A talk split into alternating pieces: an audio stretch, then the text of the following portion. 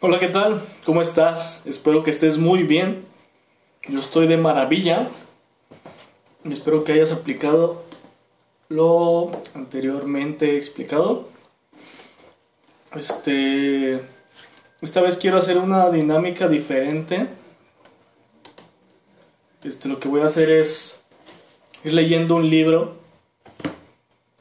junto contigo o junto con ustedes ir dando mi punto de vista, explicando los temas que vienen aquí, dar ciertos comentarios en algunos puntos. Este.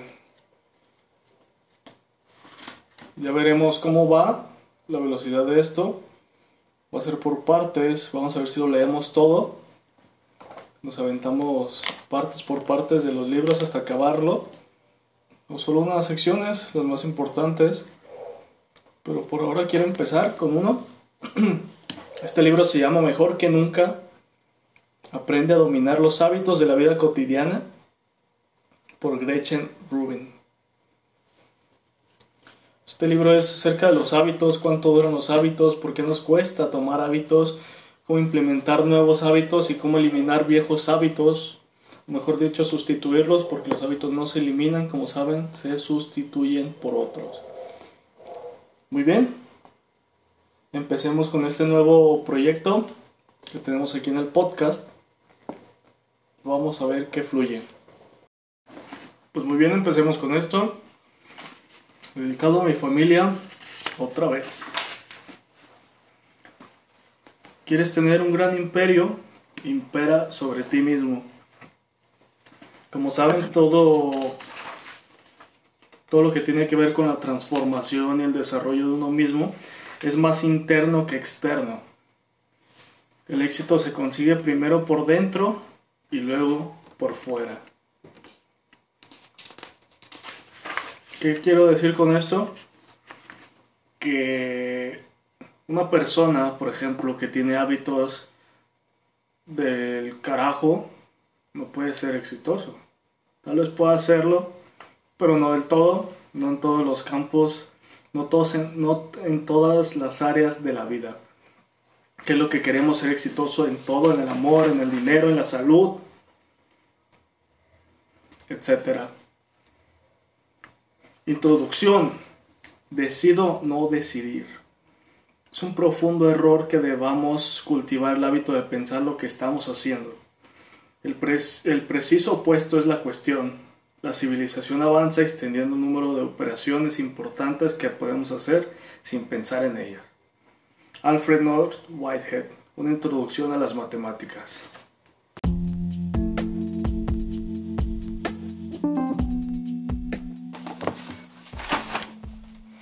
Desde que tengo memoria, una de mis secciones favoritas en cualquier libro, revista, juego o programa de televisión es antes y después. Siempre que leo esas palabras quedo enganchada. El pensar en una transformación de cualquier tipo me emociona. No interesa si es un cambio importante como dejar de fumar o no trivial como organizar un escritorio. Me encanta leer cómo y por qué alguien lo hizo. Antes y después atrapó mi imaginación y provocó mi curiosidad.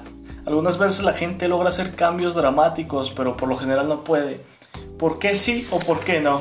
Bueno, está la trama del libro, vamos a averiguarlo. Como escritora de mayor interés es la naturaleza humana y en particular el tema de la felicidad. Hace algunos años descubrí un patrón cuando la gente me platica un antes y después, que aumentó su felicidad. A menudo menciona la formación de un hábito importante y cuando fueron infelices por un cambio que no lograron realizar, casi siempre está relacionado con un hábito. Como les digo, los hábitos son bastante importantes en la vida, ya que ellos te llevan a la felicidad o la infelicidad, la conformidad o la inconformidad, al éxito o al fracaso. Los hábitos son muy importantes en la vida del éxito, como les había comentado.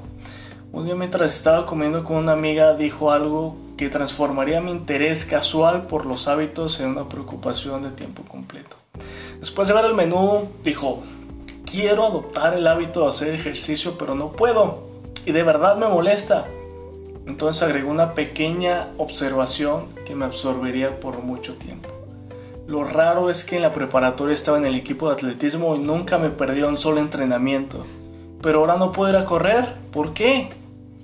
¿Por qué? Repetí mientras repasaba en la mente mi índice de cartas de felicidad, buscando para encontrar algo relevante o una explicación útil.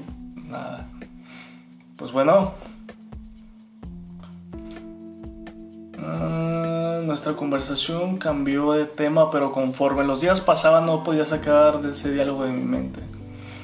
La misma persona y la misma actividad, pero un hábito diferente. ¿Por qué? ¿Por qué podía hacer ejercicio en el pasado, pero ahora ya? ¿Cómo podría empezar otra vez? Su pregunta me zumbaba en la cabeza con esa energía especial que me dice que tropecé con algo importante. Al final relacioné la conversación con lo que ya había descubierto en las historias de los antes y después. Todo se iluminó. Para entender cómo puede cambiar la gente, primero debo entender los hábitos me invadió esa sensación de alegría anticipada y alivio que siento cada vez que tengo la idea para mi siguiente libro. Era obvio, hábitos. Entre más aprendo sobre los hábitos, más me interesan, aunque también me frustran. Para mi sorpresa, las fuentes que consulté mencionan mucho de los asuntos que me parecen importantes. Y aquí a continuación hay varios puntos que nos dicen acerca de los hábitos.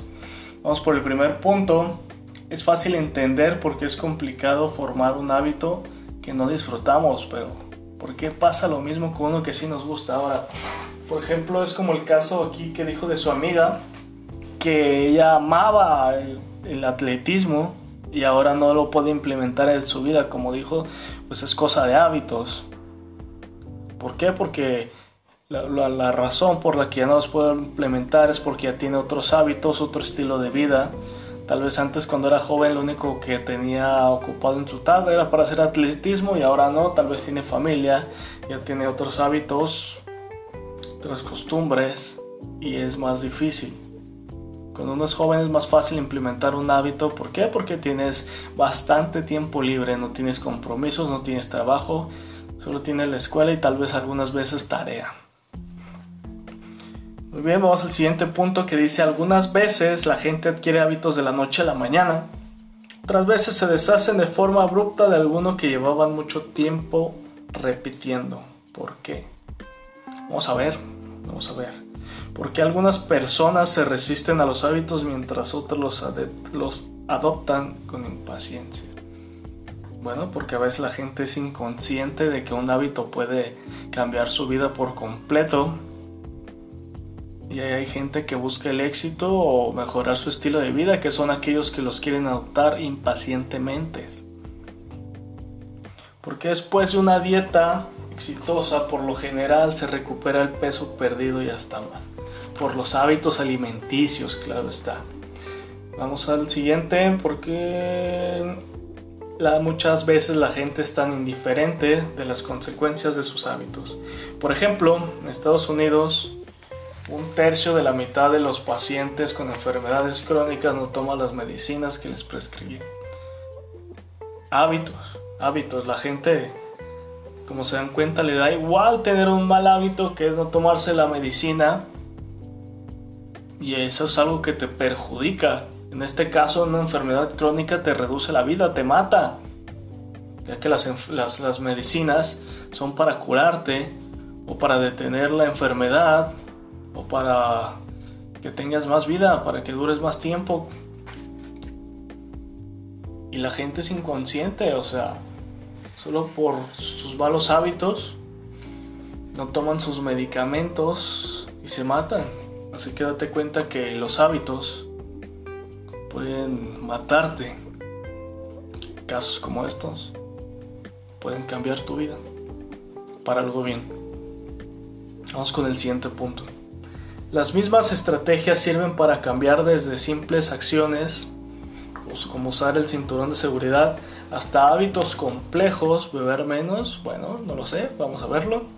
Porque a veces no podemos cambiar un hábito negativo aunque estemos, muy ansiosos, inclusive desesperados. Un amigo me dijo, he tenido problemas de salud y me siento muy mal. cuando como algunas cosas, pero de todos modos las sigo consumiendo. Acostumbrado a hacerlo. Y eso hay que cambiarlo. Mucha gente hace eso. Siguiente punto, las mismas estrategias para crear hábitos funcionan igual de bien para todo el mundo, no lo creo. Cada quien es diferente y cada quien tiene su forma de aprender y poner en práctica la creación de hábitos y la sustitución de hábitos malos y viejos por nuevos y buenos. Parece que algunas situaciones hacen más fácil la formación de hábitos. ¿Cuáles son y por qué? Muy bien nos explica más sobre la investigación, esta, autora acerca de los hábitos. Aquí tengo muy bien. Mm, algunos argumentan que tenemos una cantidad limitada de ella.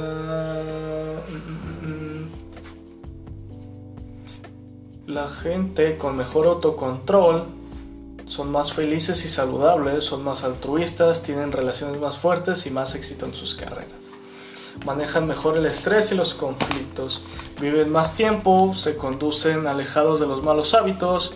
Esta característica, esta característica nos permite mantener nuestros compromisos. Un estudio sugiere que cuando intentamos usar el otro control para resistir tentaciones solo tenemos éxito la mitad de las veces. De hecho, en una, en una, encuesta internacional de gran alcance, cuando lo pidieron a la gente que identificara sus errores, la opción que estuvo en primer lugar fue la carencia de este aspecto. Hay debate sobre la naturaleza de esta característica. Algunos argumentan que tenemos una cantidad limitada de ella y que conforme la ejercemos nos la vamos terminando. Otros dicen que la fuerza de voluntad es ilimitada y que siempre encontraremos reservas frescas para ayudar a nuestras acciones. Con tomillo despierto con un almacén repleto de ella y entre más la uso más espacio se me acaba. Muy bien, el autocontrol.